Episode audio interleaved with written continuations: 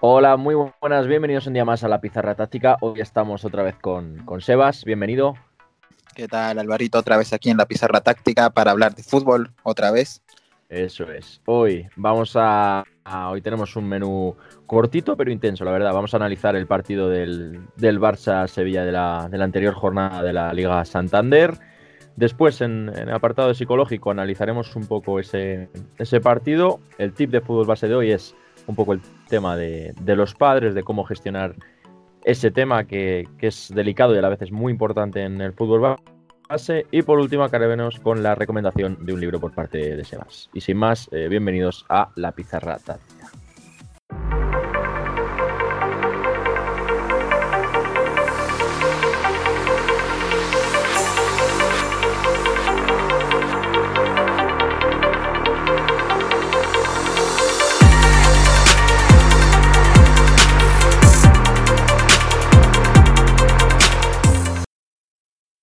Bueno, vamos a comenzar como cada podcast con el análisis, esta vez como hemos comentado anteriormente, el análisis del Barça-Sevilla. ¿Qué destacarías un poco, Sebas, de aspectos que te hayan gustado del Fútbol Club Barcelona?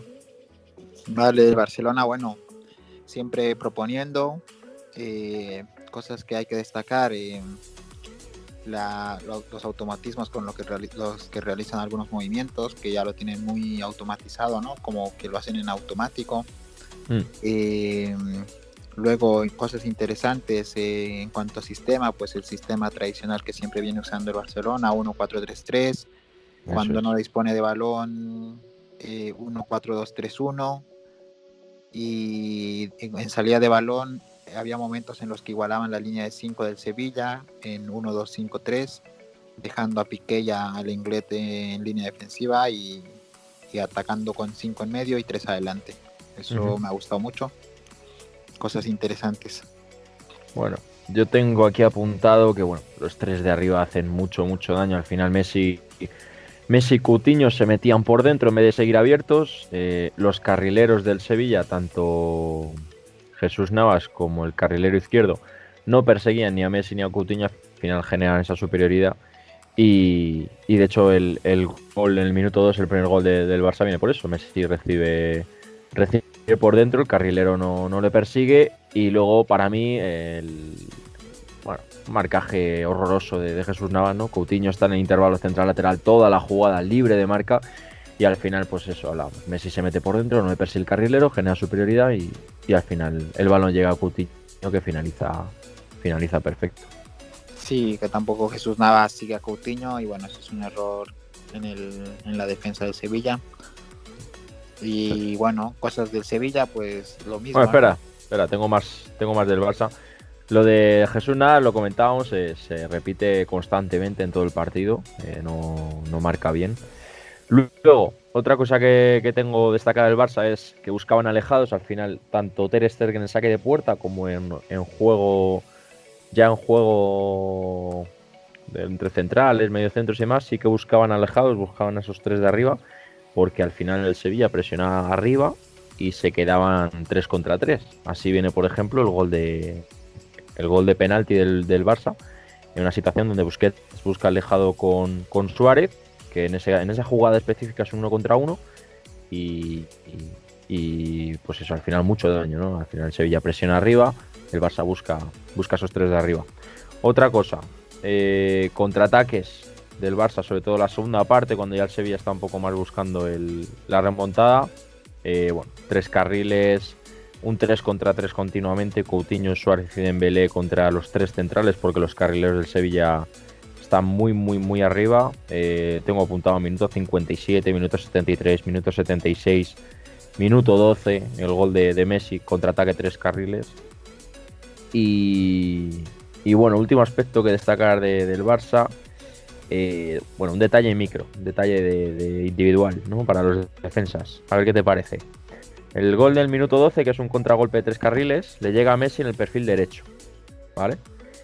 Eh, Messi busca el contrapié del, del defensa central en, esa jugada. Y al final, típica jugada Messi, ¿no? Se va hacia afuera, recorta hacia adentro y, la mete al palo lejano. Entonces, detalle micro ahí, ¿cómo defenderíamos a Messi? Yo, en mi opinión, sería tapar la zurda desde fuera, en ese golpeo de fuera del área, situación de fuera del área, tapar la zurda, que es la, pierna dominante de Messi, y ya dentro del área sería aguantar recorte o aguantar eh, tapar posible disparo, pero fuera del área yo creo que hay que taparle la zurda, ¿no? Sí, sí, hay que taparle el pie dominante, que al final es la izquierda. Pero bueno, al final al ser Messi también es un poco complicado, ¿no? Messi hace cosas que ningún otro jugador hace, así que bueno, no sé. Pero que sí, estoy de acuerdo contigo. Al final tienes que tapar la pierna dominante del jugador. Si el jugador es derecho, pues tapas la diestra. Si es zurdo, tapas la pierna zurda. Claro, sobre todo yo lo, digo en esa situación de fuera del área, que si te, te, mete gol es un golpeo de lejos. Entonces tapar la zurda y adentro del área sabemos que Messi tiene mucha agilidad, tiene mucho, mucha habilidad de pies, te puede salir con las dos piernas y ya es más complicado, pero fuera del área yo creo que, se ve claramente que el central le va tapando la diestra y al final en ese contrapié el giro tarda 80 años en girar y, Messi dispara a placer. Sí, sí. Y bueno, luego otra cosa que un poco yendo a lo técnico y al tema de enseñar a un jugador eh, cómo tapar eh, remates, ¿no? Algo que Busquets y varios jugadores del Barcelona hacen y que es muy claro y que muchas veces pasa en fútbol base que que a la hora de tapar un remate se dan la vuelta o saltan y se giran sin mirar al delantero. Y bueno, es muy claro este, este gesto ¿no? de Busquets eh, y de muchos jugadores del Barcelona, cómo tapan el remate yendo de frente, a poner la pierna, achicando el espacio. Y eso es algo que hay que enseñar en, a los niños y en fútbol formación, que cuando uno va a tapar tiro, trate de no girarse y de no saltar el típico salto este que uno salta y gira para tapar el tiro, porque al final tú pierdes de vista al rival y pierdes de vista el balón. Entonces tú tienes que ir de frente, achicar el espacio y, tapar tiro, ¿no? Con la pierna. Eso es, ir sin, ir sin miedo. Eso es. Y bueno, el Sevilla, algo que, destaques. Sí, a ver, el Sevilla, el típico 1-3-5-2, cuando disponía de balón, cuando no disponía balón, hacía línea de 5 en defensa un bloque bajo, de momentos bloque muy bajo. Algo que aquí hay que destacar del Barcelona es que ya no es el típico Barcelona que buscaba el juego posicional en zona de finalización, ¿no? De meter el balón y nunca terminaba en la jugada, hasta volver atrás y otra vez sacar a la defensa y a partir de ahí intentar buscar la espalda o los pases filtrados.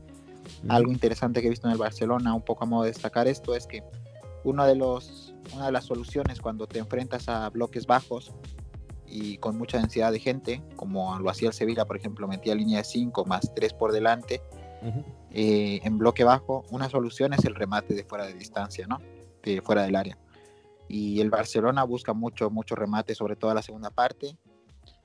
Y la, el final de la primera parte se ve muchos remates o intentos de remate a portería, porque era la única solución, ¿no? Ya no, si tú tienes un bloque bajo de 5 de cinco defensores más tres por delante es muy complicado, muy complicado intentar filtrar pase por ahí. Entonces, una de las soluciones a, enfrentar este tipo de estructuras es eh, el regate, que es la solución, como dice Bielsa, que te soluciona todo, y la otra es el, tiro, ¿no? Y se ha visto mucho el Barcelona intentando rematar de fuera, mucho remate de fuera, que era la forma de solucionar este bloque bajo en línea de cinco del Sevilla muchas situaciones de, Coutinho, ¿no? Que se mete hacia adentro y golpea. Típica, ha metido varios goles ya esta temporada, sí. Sí, eso es. Y bueno, del Sevilla, el 3-5-2 famoso que te digo. Carrileros que les cuesta mucho defender, eh, se les pilla mucho la espalda. Mm, otra cosa interesante en cuanto a enfrentar estructuras eh, que hace el Barcelona, que enfrenta muy bien la línea de 5 es lo que comentaba, ¿no? Lo que Coutinho, lo que Coutinho hacía, eh, hacía el desmarque en apoyo para atraer al carrilero, al carrilero de su lado, y quien caía a banda era el delantero punta, en este caso Suárez. Coutinho se metía por dentro o hacía el desmarque en apoyo, el carrilero de su lado le seguía, y el que caía a ocupar ese espacio era, era, era Suárez, ¿no? Mm. cosas interesantes que a la hora de enfrentar estructuras pues te sirven mucho. Mm. Yo tengo aquí apuntado, eh, bueno, orientaban el, la presión hacia el lateral, que el, que el Barça acabara saliendo por el lateral. Al final esto tenía dos problemas. El primero, que el Barça, como hemos comentado, jugaba con alejados. No era tanto un Barça de salir jugando, sí que es cierto que hay muchas jugadas donde a lo mejor el Sevilla llega tarde o la propia capacidad técnica de los jugadores del Barça les permite salir jugando y hay cuatro, cinco, seis jugadas a lo largo del partido que salen la típica salida de, balón del Barça, combinando, ningún balón largo, eh, eh, moviéndose, mucha movilidad y demás. Eh, pero en este partido sí que buscaban más alejados, buscaban los tres de arriba cuando recibió una presión alta y esa presión alta del Sevilla era orientando al lateral. Y luego el segundo fallo que he visto aquí es que la presión no era de verdad. Al final hay muchas situaciones donde Semedo sale fácil y, y al final si tú vas a presionar arriba eh, o robas o faltas, porque si, vas con tantos jugadores y te salen, está muerto. Y luego la segunda cosa, dime. Dime, dime, dime. La segunda ah. cosa. La segunda cosa que me parece muy interesante en este Sevilla es eh, juego posicional, ese 3-5 del que hablábamos. Eh, el balón le llega al carril, ¿vale? En muchas situaciones, sobre todo de Jesús Navas, hay alguna también con el carril izquierdo al llegar el balón al carril, salta el lateral del Barça, ¿vale? O Jordi Alba o Semedo. Al saltar el, lateral del Barça, hay una caída del media punta a ese espacio que deja Jordi Alba, por ejemplo, a la espalda, ¿vale? En este caso sería Sarabia, si fuera por la banda izquierda sería Vázquez. Y al caer ese jugador a banda, todo completamente libre de marca, ¿quién salta por ese jugador? Salta el central. ¿Vale? Hay muchas, muchas jugadas donde Navas combina le llega el balón a Navas, salta eh, Jordi Alba, balón a Sarabia, salta Lenglet y al final dejas un 2 para 2 de los dos puntas del Barça, del Sevilla, perdón, con Piqué y con, con Semedo y el carrilero izquierdo eh, en amplitud en el otro lado, que al final eh, hay varias jugadas, sobre todo en la primera parte, donde al final consiguen dar vuelta porque es un 2 contra 2, es muy fácil darle vuelta al otro lado. Y, y, me parece muy interesante esta, esta jugada. Se puede ver, por ejemplo, en el minuto 5, minuto 32, minuto 65. Sí, y luego, bueno, otra cosa interesante del Sevilla, bueno, más que interesante es identificar los momentos que hacían en cada momento y en cada fase de juego, ¿no? Cuando el Barcelona estaba en zona de inicio con el balón, apretaban con, como tú dices, la presión, intentando llevarla a los laterales y también intentando que el Barcelona juegue con lejanos y no con cercanos, cerrando las líneas de pases con cercanos.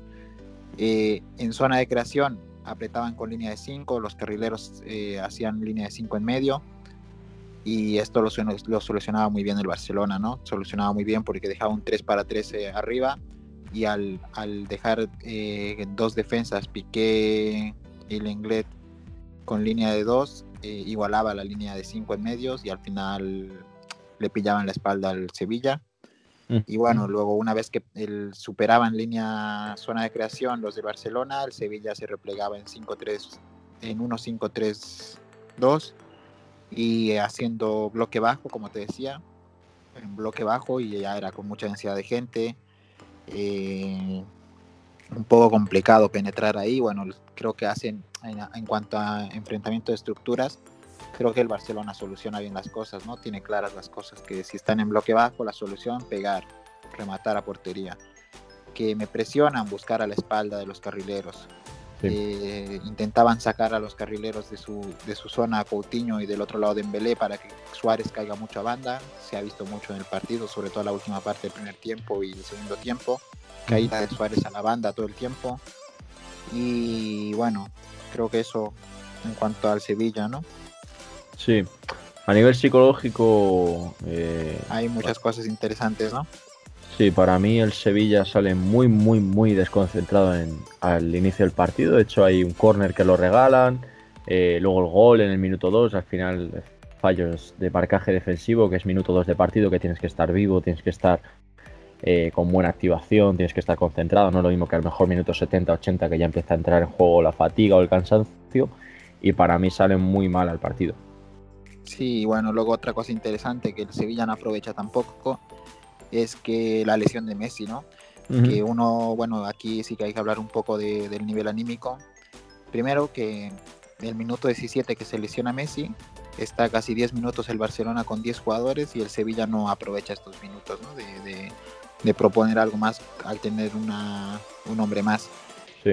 Y bueno, en cuanto a al estado anímico del Barcelona, pues he intentado ver y las personas que ven yo pensé que generalmente cuando en tu equipo se lesiona uno de los mejores jugadores o, el referente en tu equipo, el estado anímico tiende a bajar, tiende a bajar, tiende a bajar la intensidad, siempre hay un poco de preocupación, porque sabes que es el que soluciona muchas cosas.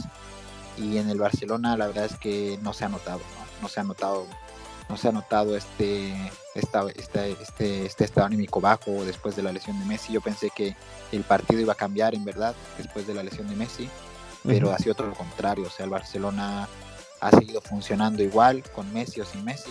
Es verdad que Messi te genera cosas que ningún otro jugador te genera por, por cómo es él, pero a nivel anímico eh, el Barcelona ha seguido funcionando bien. En ningún momento ves un estado anímico bajo, ni, de desmotivación, ni desconcentración. Los niveles de concentración se mantienen altos y luego Dembélé entra y se siguen haciendo las cosas que pretendían hacer, ¿no? Y eso te dice mucho de, del trabajo a nivel emocional y del trabajo a nivel a nivel de táctico también, porque eso te dice que cualquier jugador que entra sabe lo que tiene que hacer y el rol que tiene que cumplir. Entonces, la verdad es que me pareció muy, muy interesante. En verdad yo pensé que iba a afectar anímicamente al equipo, pero más bien todo lo contrario, ¿no? Tú ves un Barcelona que sigue buscando, que sigue atacando, y no, no afecta en ningún momento. Entonces creo que ya no se puede hablar de la Messi dependencia que se hablaba en el Barcelona hace tiempo. Creo que el Barcelona ya no depende de Messi y esto ha quedado reflejado en este partido. Habrá que ver en otros partidos, pero de momento, por lo que uno puede ver, ya no se puede hablar de Messi dependencia, ¿no? Con Messi o sin Messi, el Barcelona ha funcionado y ha tenido las soluciones claras. Hay que decir, para quien no haya visto el partido, que, el resultado final es, es 4-2 pero el Sevilla tiene, tiene varias ocasiones para empatar el partido. De hecho, tiene una doble. Dos jugadas de doble parada de, Ter Stegen increíbles. Y, bueno, el partido del Sevilla es malo a nivel defensivo, pero a nivel ofensivo tiene, tiene muchas situaciones donde puede haber empatado el partido. Sí, bueno, al final intenta solucionar poniendo poniendo más atacantes el Sevilla, intentando llegar más, descuidando un poco la espalda y bueno, al final pasa lo que pasa, ¿no? Cuando uno tiene que ir a buscar el partido, tiende a descuidar un poco más la espalda. Mm. Y, bueno, el tercer gol es una transición del Barcelona para recuperar balón. Y la verdad es que el Sevilla tampoco ya no vuelve nadie, ¿no? no se los ve caminando. Y bueno, el Barcelona juega mucha transición en el segundo tiempo, sobre todo, ¿no? Sí. Y luego ya para acabar con este apartado de, psicología, eh, a ver qué te parece los gestos de Luis Suárez, que no es de este partido solo, sino de, es típico, ¿no? En los gestos de me recuerdan un poco a Cristiano, ¿no? Cuando estaba en el Madrid no, no recibía el balón o, fallaba alguna ocasión. Son gestos que a mí personalmente no, no me acaban de convencer y no entiendo muy bien por qué los hace. Sí, bueno, al final son gestos de, de esas de patear el balón cuando ya está fuera y patearlas contra las personas que están ahí fuera. Pero bueno, al final es un poco que le cuesta gestionar un poco las emociones, ¿no? Y se ha visto antes en el Mundial cuando le mordió eh, el hombro a, a Chiellini, si no me equivoco, fue, ¿no? Sí. Y hubo un par de ocasiones más en el Liverpool también que a Luis Suárez le cuesta, le cuesta gestionar un poco las emociones, la frustración. Pero bueno, cada vez lo hace mejor. Por lo menos ya no, pero ya no muerde. Ya no muerde, ¿no? Pero bueno, sí, sí, hay cosas que no gustan. Pero bueno, eso me gusta. Al final es un jugador que le gusta competir, no le gusta, no le gusta perder y se nota, ¿no? En esa ambición de buscar balones, de sacrificarse. Es un jugador sacrificado también y eso también hay que reconocerlo. Bueno, pues muy bien, damos por concluido este análisis tanto táctico como, como un poco psicológico del, del Barça Sevilla. Y pasamos al tip eh, bastante interesante de hoy de fútbol base, ¿no? El tema de, los padres. Eso es, de el rol que cumplen los padres dentro de la formación de un niño, ¿no? Sí, un poco cómo gestionar ese, ese tema que, es algo que no se da en, los cursos de entrenador y te encuentras, ¿no? Ahí cuando estás con tu equipo de fútbol base. Sí, bueno, lo primero que hay que saber es que este es el, famoso triángulo de relación, ¿no? Que es, eh, por un lado están los entrenadores, por otro lado están los padres y por otro lado está el club y los niños, ¿no? Sí. Entonces, lo que hay que tener claro es que cada, cada uno tiene su rol dentro de la formación del niño, ¿no? Los entrenadores tenemos el rol de formar, de educar y de enseñar fútbol, y enseñar valores y formar personas además de futbolistas. Eh, los padres tienen que tener un rol de apoyar a los niños. Es que esto tiene que quedar claro, ¿no? De apoyar y nada más que apoyar. Porque no muchas veces se confunde el rol de los padres con que eh, piensan que son los que tienen que enseñar al niño a, pegar el balón, a qué hacer en el campo, los famosos padres entrenadores. Pero el rol del padre es claro, es apoyar en todo lo que se pueda al niño para que eh, el aprendizaje que tenga con el, de parte del entrenador y la enseñanza que reciba de parte del entrenador sea, sea mejor, ¿no? Y el club, pues bueno, el club está, es el quien da las herramientas, quien da el material, quien da quien pone todo lo demás para la formación de un niño, ¿no? Entonces tiene que quedar claro el rol del padre. Y es importante que estos tres vayan bien relacionados siempre, porque si solamente está el club tirando de un lado y el entrenador y el padre no están cumpliendo su rol, la formación del niño no va a ser adecuada.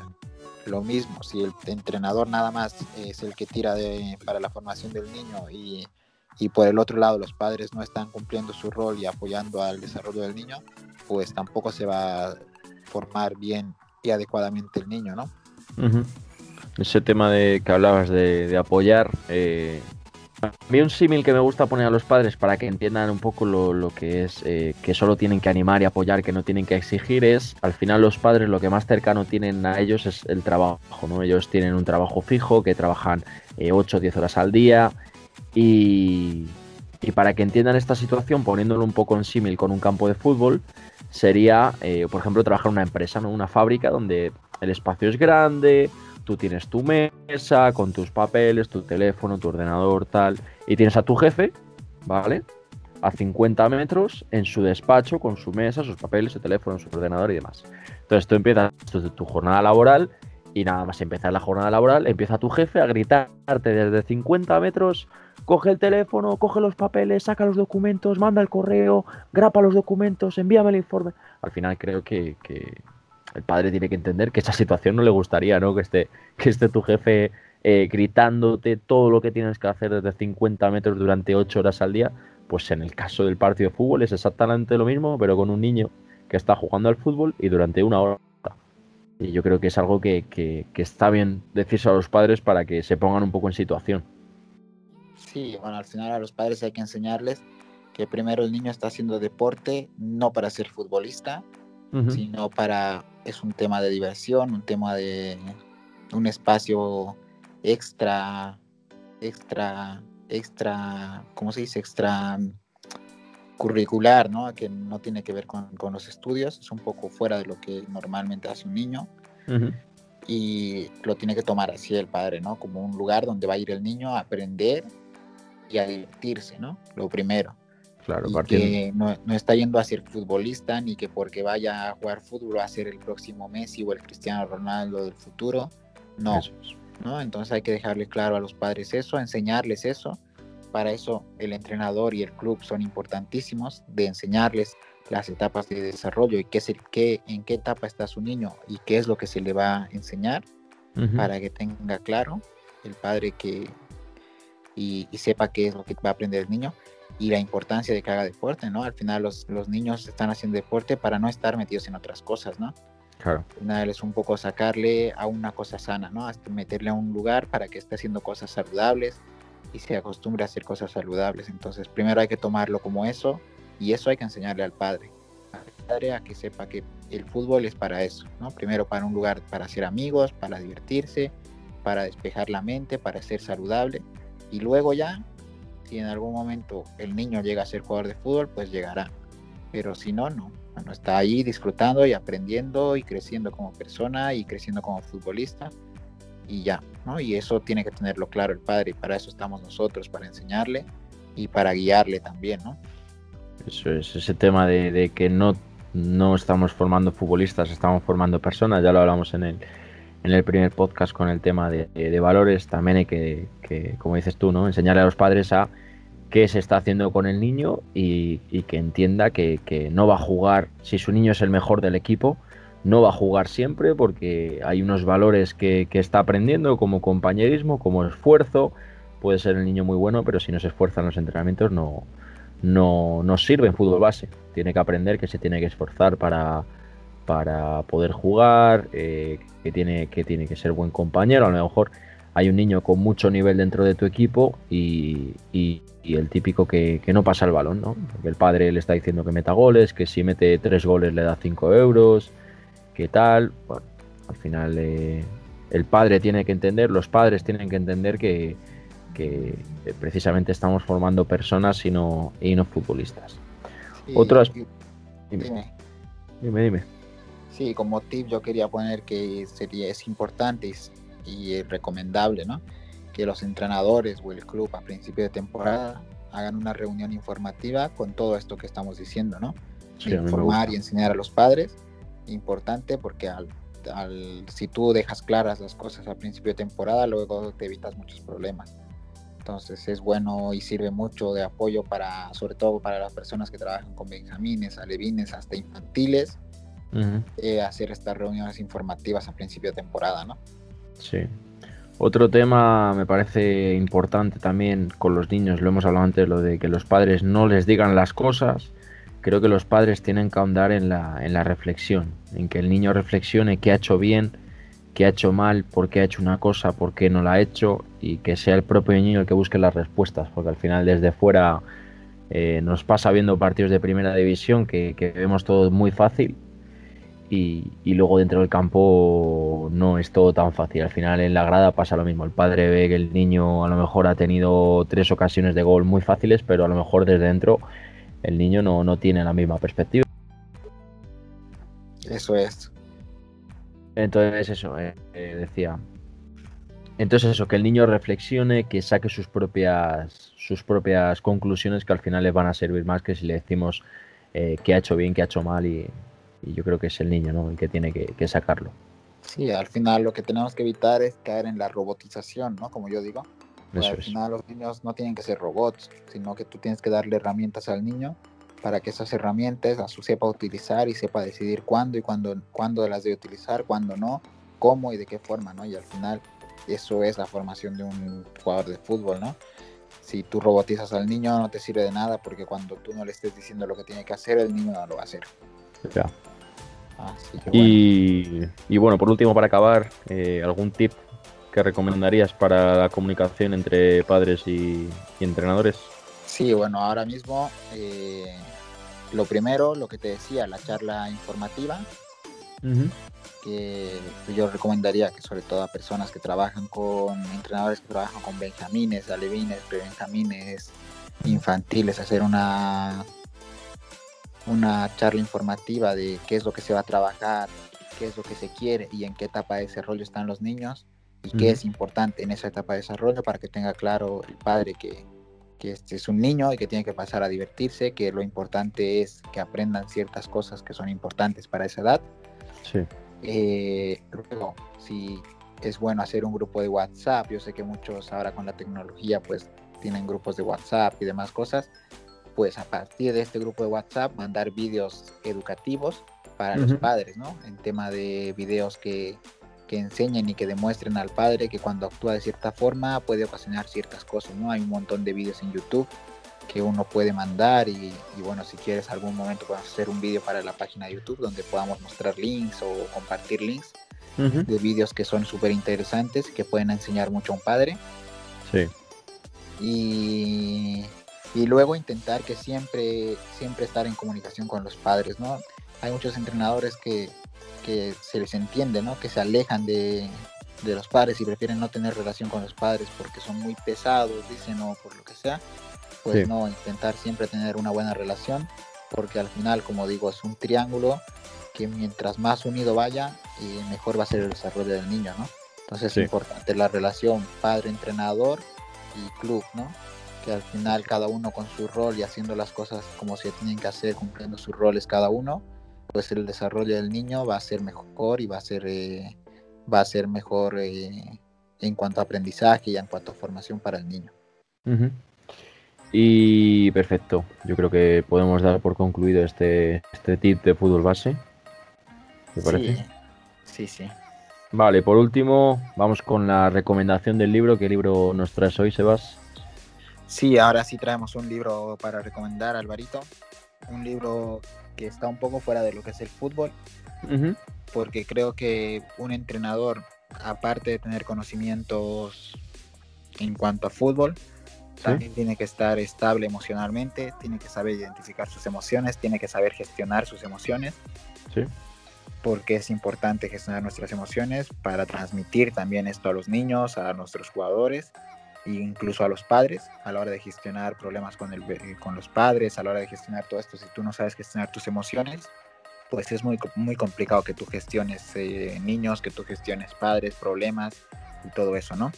Entonces el libro de hoy, como recomendación, es un libro de María José Bosch, que se llama La danza de las emociones, ¿vale?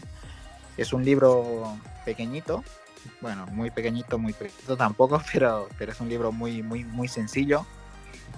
Eh, un poco de, qué va. Sí, el libro en realidad va de, de bueno, te enseña a, identificar tus emociones. Y lo que hace el libro es dividirte por varios capítulos y te habla del amor, te habla de los miedos, te habla de la alegría, la culpa, los celos, la ira, la rabia, la cólera, la tristeza, la vergüenza, eh, la envidia, y luego te habla el último capítulo de cómo, cómo tú expresas tus emociones, ¿no? Y lo interesante de este libro es que en cada capítulo, eh, por ejemplo, el miedo, ¿no? Te habla un poco de qué es el miedo, te define el miedo, te define qué, qué beneficios, qué, qué, consecuencias trae tener miedo, pero en cada capítulo te da tips de cómo puedes tú gestionar el miedo, cómo puedes gestionar la alegría, cómo puedes sentirte más alegre, te da técnicas para trabajar en uno mismo, para trabajar en la gente también, cosas que puedas utilizarlo incluso con tus niños. y, te enseña un poco a gestionar, ¿no? A identificar tus emociones, qué, te, qué es lo que te trae, qué te hace mal, qué te, qué te hace bien, a cómo expresar tus emociones y eso, como te digo, es muy, muy importante a la hora de, de ser entrenador, ¿no? Si no sabes gestionar tus emociones, es muy difícil, es muy difícil, es muy difícil luego gestionar problemas, gestionar un grupo de niños o un grupo, un vestuario, ¿no? Entonces, lo, que pretende, lo que pretende el libro es acercarte al conocimiento de tus propias emociones para que puedas comprenderlas y en consecuencia aprendas a gestionarlas eh, a favor tuyo, ¿no? Para que en vez de que te juegan en contra tus emociones, las sepas gestionar a favor tuyo. Eh, te educa en el manejo de, las emociones y es aprender a vivir de manera más saludable y plena. Significa conocerte a ti mismo y a quienes te rodean, ¿no? Si tú aprendes a gestionar tus emociones, va a ser más fácil que entiendas a los demás también, ¿no? Sí. Y es una nueva forma de estar y de cambiar la mirada con la que contemplas eh, todo lo que vemos, ¿no? Y todo lo que sentimos y todo lo que vivimos. Y es un proceso que lleva tiempo, pero que es muy importante que cada entrenador empiece a hacerlo, ¿no? Y me quedo con una, con una frase que dice en la portada nada más del libro, que dice que las personas vivimos como sentimos, ¿no? Y no sé qué piensas de esto, ¿no? Yo creo que es muy cierto, ¿no? Uno vive como siente, cada quien vive como siente. Si tú sientes, te sientes alegre, te, te sientes sin miedo, te sientes feliz y seguro, pues vas a vivir de esa manera, ¿no? Vas a vivir más pleno, vas a vivir más alegre, eh, tu forma de ser va a ser con los demás va a ser mejor, tu forma de resolver problemas va a ser mejor y de por ende tu vida mejora, ¿no? No sé qué piensas de esta frase de vives como sientes. Muy de acuerdo, sí, la verdad. Así que nada, yo se lo recomiendo porque, como te digo, es importante para un entrenador tener, saber gestionar sus emociones y este libro sí que nos ayuda mucho y está muy, muy, muy sencillo de leer, la verdad, está muy bien resumido y te da muchas tips y técnicas. Perfecto, pues apuntado queda para todos aquellos que, quieran desarrollarse un poco más allá del mundo del fútbol, que es muy, muy necesario. No solo centrarnos en el fútbol, y, sin más, eh, muchísimas gracias por, haber escuchado este tercer podcast y nos vemos en el siguiente. Así es, Alvarito. Bueno, muchas gracias. Ya estaremos para podcast listos para seguir hablando de fútbol, de lo que tanto nos gusta y apasiona. Es, un saludo. Un saludo.